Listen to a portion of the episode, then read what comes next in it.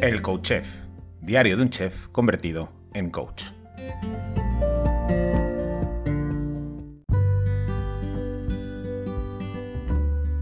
Hola, bienvenido, bienvenida a un nuevo episodio del Coach Chef, diario de un chef convertido en coach.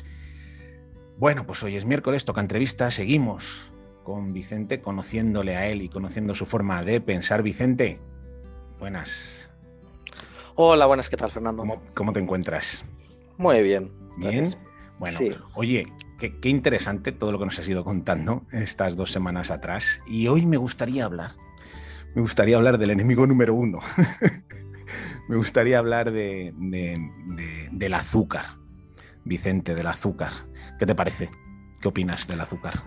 Bueno, pues un, tema muy complicado por lo que hemos hablado otras semanas, ¿no? De, bueno, que, eh, qué pruebas tenemos contra el azúcar y esas pruebas son fáciles de obtener o son difíciles y no sé, me parece un tema un tema complejo de analizar y de dar respuestas contundentes, ¿no? Aunque parezca el enemigo público número uno y fácilmente atacable, pues me, parece un tema, un tema complicado. Sí. Pues venga, vamos a poner un poco, un poco de luz ¿no? en todo esto. Vamos a, ver qué opinas. Porque si esto fuese una película, ¿no? de, asesinato, ¿no? De estar del asesinato en el Orient Spring. el, azúcar siempre sería como uno de los principales candidatos a ser el asesino, ¿verdad? Eh, uno, de los, uno de los sospechosos, sí, porque aparte el azúcar, ¿dónde aparece? obviamente no, estamos hablando del azúcar de un, plátano ni, del azúcar de una manzana, estamos hablando del azúcar que aparece en un producto procesado, claro. Del azúcar que te bebes en, una Coca-Cola o cualquier otro refresco azucarado, ¿no? Entonces, eh, pues sí, ese, ese azúcar claramente es un es un sospechoso número uno a estar generando problemas. Mm. Sí, porque ni siquiera es el azúcar que te echas en un café, porque si fuese el, el, problema es el azúcar que no controlamos, ¿verdad? El azúcar que está presente en todo, pero hasta en un jamón de York, que es flipante, o sea, que te lee los ingredientes de azúcar. Es que parece como que si no le pones azúcar a tu jamón de York, o sea, directamente no te lo van a comprar, ¿no? Sí, eh, desde luego la, cantidad de azúcar se ha, disparado en, los últimos años, ¿no? Ahí, están las cifras pues, de, consumo de azúcar, de cómo ha ido evolucionando. Y, como decía, pues es muy complicado saber, o sea, cuánto daño te hace el tomarte el, azúcar del café. ¿Cómo podemos saber eso? ¿Qué, tipo de experimento podrías hacer para, para averiguar ese, ese azúcar que estás poniendo ahí? Eh, que, aparentemente es poco, pues eso cómo, cómo te afecta, ¿Cómo, ¿Cómo, lo puedes saber. O sea, ¿qué tipo de experimento haces? ¿Haces un experimento observacional? Entonces lo único que tienes son, factores de confusión, porque tú no sabes si esa persona, claro, si te pones azúcar en el café, pues a lo mejor resulta que, te gusta lo dulce y consumes otras cosas, o a lo mejor significa que no te cuidas, y estamos hablando ya de un tipo de persona que no se cuida, sin embargo, el que, el que se cuida y sabe que el café no es bueno, perdón, el café no es bueno, que el azúcar en el café no es bueno, pues lo que hace es no, no tomar azúcar, y entonces ya estás comparando personas que son distintas. Entonces, resultados observacionales pues posiblemente no vas a sacar ahí muy buena información sobre el azúcar porque estás mezclando factores de, confusión. ¿no? El que toma azúcar hará otras muchas cosas eh, mal en su dieta. Y experimentos, pues eh, ¿cómo, ¿cómo haces un experimento con azúcar donde eso vaya a acabar causando daño? O sea, ¿cuántos años tiene que durar ese experimento? ¿Cuánta gente tienes que poner? Entonces es muy complicado obtener pruebas eh, contundentes para, pues eso, para condenar incluso al azúcar, ¿no? O sea, ¿de mm. dónde sacas esas pruebas? Es, Claro, porque diseñar un experimento sería una locura, ¿no? Y, lo que decías al principio, coger, por ejemplo, una población en la que no se consuma azúcar, una población ancestral, si es que queda alguna por ahí, vale, sí, pero que aparte de no comer azúcar, pues igual toman el sol, hacen ejercicio. Claro, claro, claro, exacto, de eso se trata. O sea, tú haces la observación y dices, mira, estos habitantes aquí de, que siguen su, su dieta ancestral, claro, claro, pero no solamente siguen la dieta ancestral, es que toda su forma de vida es, ancestral y, tú me vas a decir que el que no estén enfermos y nosotros sí es solo por el azúcar, pues te lo estás inventando, lamentablemente, ¿no? Por mucho que pensemos que el azúcar es malo, no podemos sacar esa conclusión de un elemento concreto de, la dieta, cuando hay tantas cosas en, que diferencian un grupo de, de población de otro, ¿no? Entonces sí, es muy complicado encontrar o prácticamente imposible encontrar pruebas definitivas que digas, mira, deja de consumir azúcar o eh, consumir 10 gramos es bueno, pero al día, pero consumir 30 ya es malo. Es muy complicado sacar esa información. Sí, sí, es difícil, sobre todo. La ciencia yo creo que no lo permite, perdón, perdón. Sí, sí que la ciencia no lo permite técnicamente, ¿no? Sí, yo creo que es una imposibilidad técnica el el, lograr mm, condenar con pruebas definitivas al, azúcar. Puedes tener sospechas, ¿no? La sospecha es, esto no es un alimento, esto lo hemos introducido artificialmente en nuestra dieta, por lo tanto, para mí eso puede ser prueba suficiente o no prueba, pero sospecha suficiente y decidir que como no es, no forma parte de, lo que como animales estamos destinados a comer, pues sencillamente lo elimino de la dieta. Que no tienes pruebas suficientes, vale, me da igual, pero como es mi vida y mi salud, pues hago lo que quiero y lo, elimino de la dieta. Pero no con pruebas definitivas, esas pruebas posiblemente no lleguen nunca. Hmm. Em, y, con todo esto que has estudiado tú últimamente, estos 10 años, ¿no? Desde que empezaste a preocuparte por todo esto, ¿tú qué papel le asignas al azúcar, concretamente, eh, dentro de lo que es eh, la obesidad?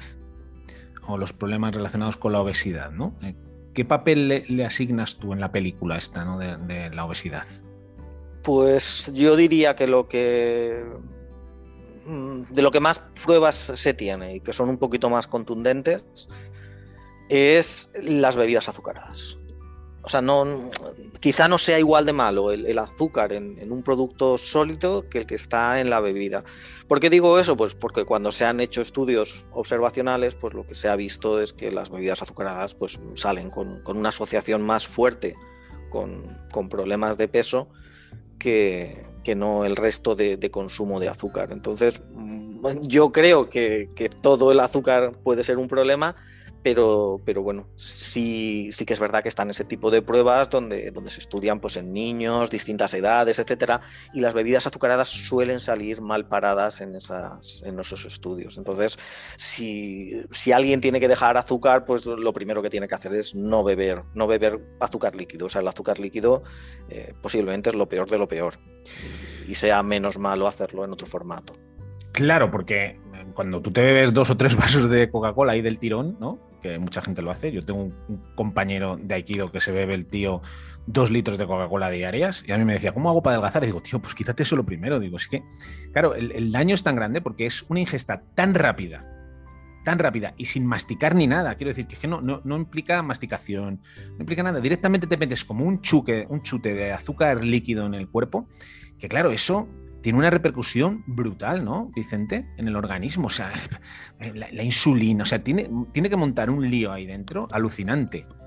Sí, aparentemente sí, aparentemente, pues eso, yo creo que, incluso con temas de, hígado graso, yo creo que también el tema de, consumo de bebidas azucaradas, posiblemente, o sea, yo no, antes preguntabas por obesidad, pero yo creo que incluso en, otros aspectos, ese, ese chute de, glucosa y de, fructosa junto en, un formato que, que, no existe en la naturaleza, pues, pues yo creo que sí, que eso le está. De hecho, bueno, en mi historia yo creo que es un poco esa. Yo diría que, no estoy seguro, obviamente, no puedo saberlo, pero yo creo que el consumo de Coca-Cola azucarada, en mi caso, yo creo que debió ser uno de los factores importantes a la hora de que, pues eso, que yo acabase pues con, esos 94, 95 kilos que, que llegué a tener, ¿no? Entonces yo sí que le he hecho culpa, pero bueno, aparte de mi experiencia personal y de que yo tenga la intuición de que esa ha sido una parte muy importante del problema, ha sido esa Coca-Cola azucarada, eh, yo diría que los estudios científicos señalan las bebidas azucaradas como especialmente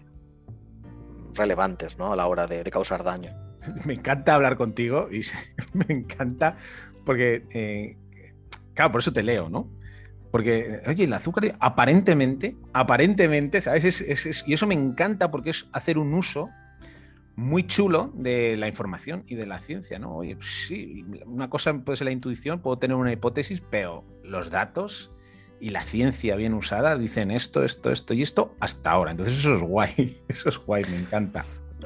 Sí, pero como, como comentábamos anteriormente, pues eh, en, en, temas de nutrición es lo que hay. O sea, casi cualquier cosa, casi cualquier conclusión al final no deja de ser pues una intuición con datos que nunca son perfectos y que al final vas a tener que tomar decisiones y que vas a tener una persona que te dice A y otra persona que te dice B y tú vas a tener que decidir qué es lo que te parece mejor, sabiendo que ninguno de los dos tiene información perfecta y, que, esa información perfecta no va a llegar nunca.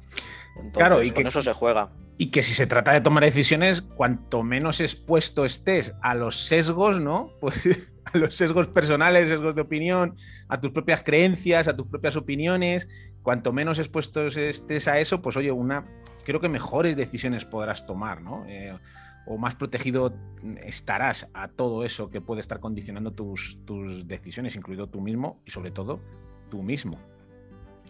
Sí, lo que pasa es que yo creo que los sesgos al final hay que ser conscientes de que todos tenemos sesgos, ¿no? Los sesgos, pues eso es la naturaleza humana. Al final acabas pues con, con, ciertas ideas que tendrás pruebas o no tendrás pruebas, pero tú acabas pensando de una determinada manera y ese sesgo seguramente cuando examinas las pruebas científicas pues te hacen interpretar esas pruebas científicas de una manera o de otra. A mí, por ejemplo, me dices, oye, las pruebas contra el azúcar.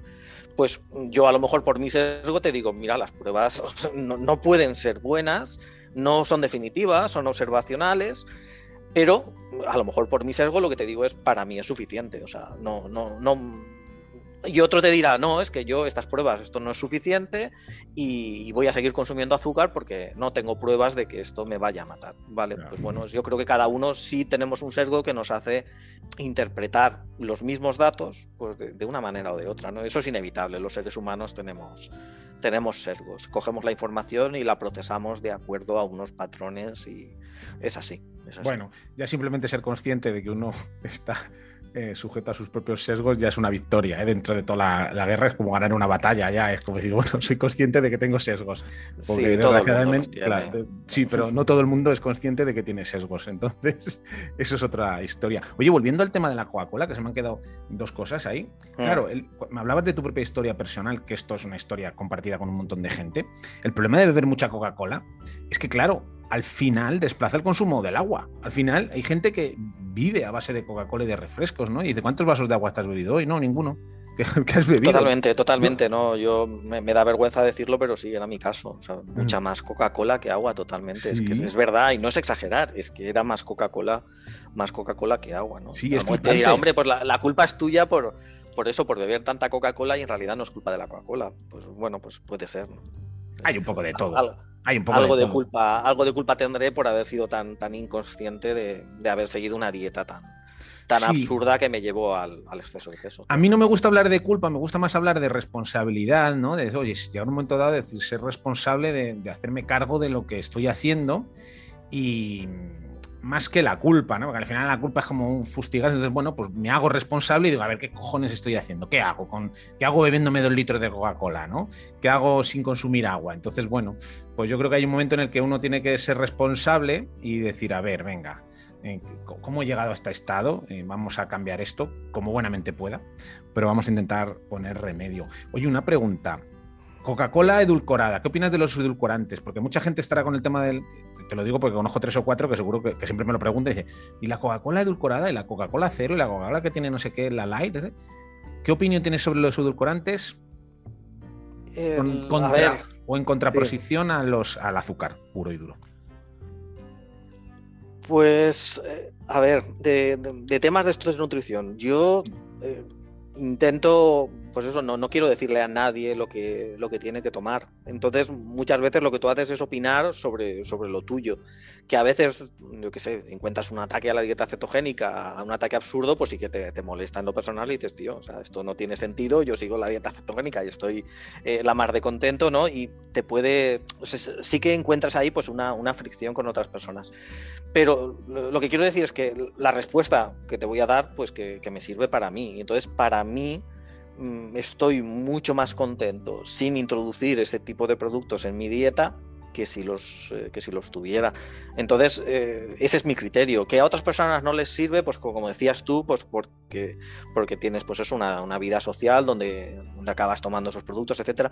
Bueno, pues es la respuesta tuya y que te vale, que te vale a ti. Entonces, mi respuesta me vale a mí y la respuesta que me vale a mí es estoy muy contento consumiendo únicamente agua como líquido. Entonces, bueno, pues eso, edulcorantes o bebidas edulcoradas me interesan cero. No.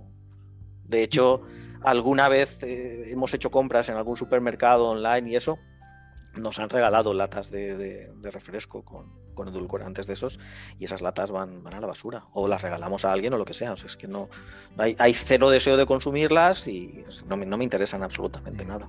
¿Y hay algún tipo de estudio eh, o has dado con algún tipo de estudio que compare bebidas azucaradas y bebidas edulcoradas? ¿Hay algún... ¿La ciencia dice algo al respecto? Sí. Sí que he buscado, busqué mucho en, el pasado en ese tipo de, comparaciones, a ver cómo afectan a la glucemia, cómo afectan a la, insulina. Eh, en principio las pruebas son, muy flojitas, o por lo menos la última vez que yo lo miré, las pruebas eran, eran muy flojitas en contra de esos productos. Luego parece que ha habido, pues eso, el, tema de cómo afectan a la microbiota, ¿no? Pues eso, más, más indirecto. Eh, bueno, al final, pues como, decimos, no dejan de ser pruebas que, tienes una sospecha de que, de que, pueden estar haciendo un daño y nunca van a ser pruebas definitivas porque esas pruebas definitivas son muy difíciles de, de obtener y bueno, pues al final tienes que tomar una decisión de, si eso te interesa en tu vida o no te interesa. Y que, que por tomar ese producto de vez en cuando no pasa nada, bueno, pues si esa es tu decisión, pues adelante. No, yo no te voy a decir que eso sea una decisión errónea. Si, si eso es lo que en tu vida te aporta y cuando sales con los amigos, pues resulta que te tomas esa, esa bebida, pues si eso en el conjunto de tu vida te parece adecuado, pues bueno, perfecto, es tu vida, son tus decisiones y, no te voy a decir si eso está, está bien o está mal. Yo, respuesta para mí, agua. ¿Para qué quiero otra cosa? Estoy contento con agua, ¿para qué quiero beber lo otro? ¿no? Es que no, ni aunque me lo ofrezcas, ni aunque sea gratis, es que no, no tengo interés.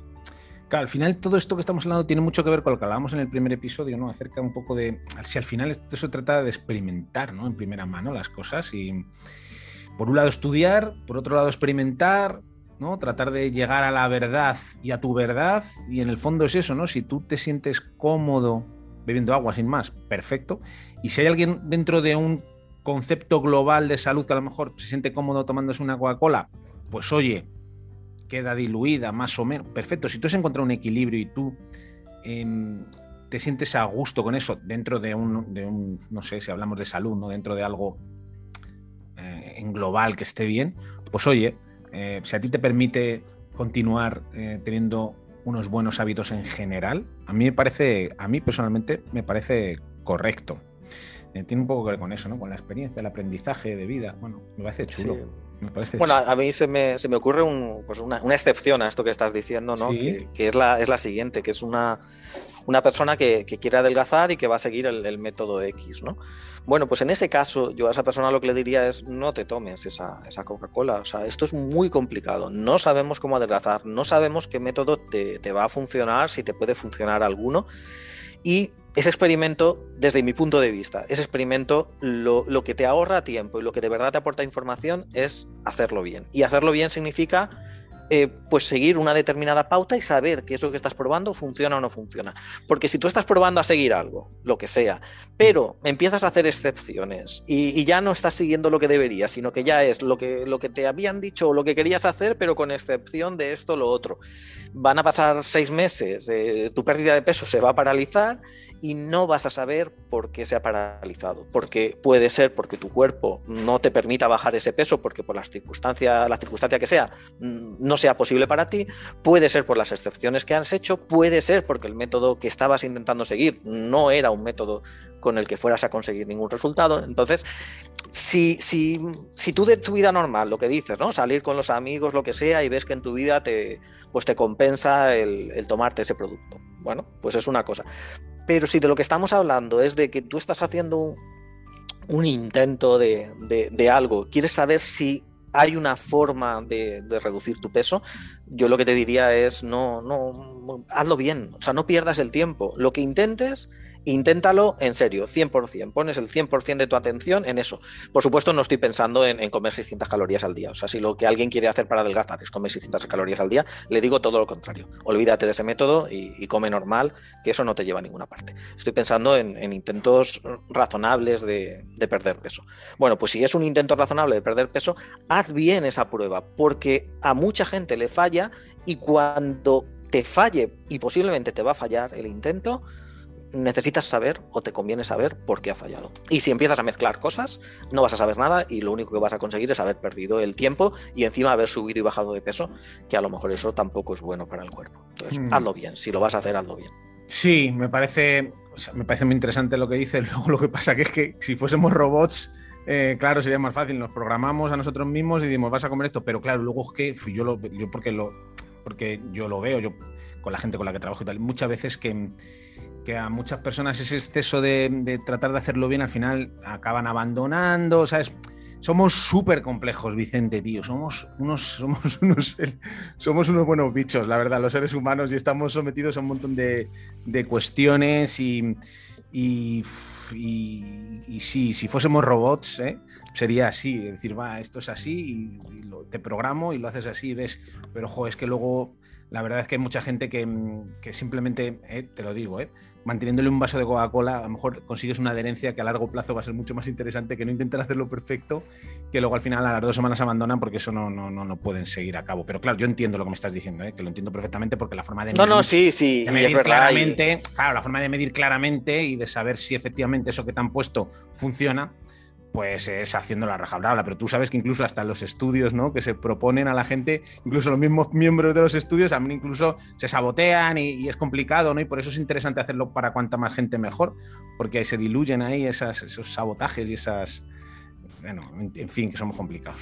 Sí, totalmente, totalmente, tienes razón. Y, eh, aparte, pues eso, eso es lo que decías, es que muchas veces estamos pues como con el piloto automático, ¿no? Que estás comiendo y sigues la dieta que sea y no en ningún momento has hecho un acto reflexivo de por qué estoy haciendo esto, ¿no? Es, es verdad.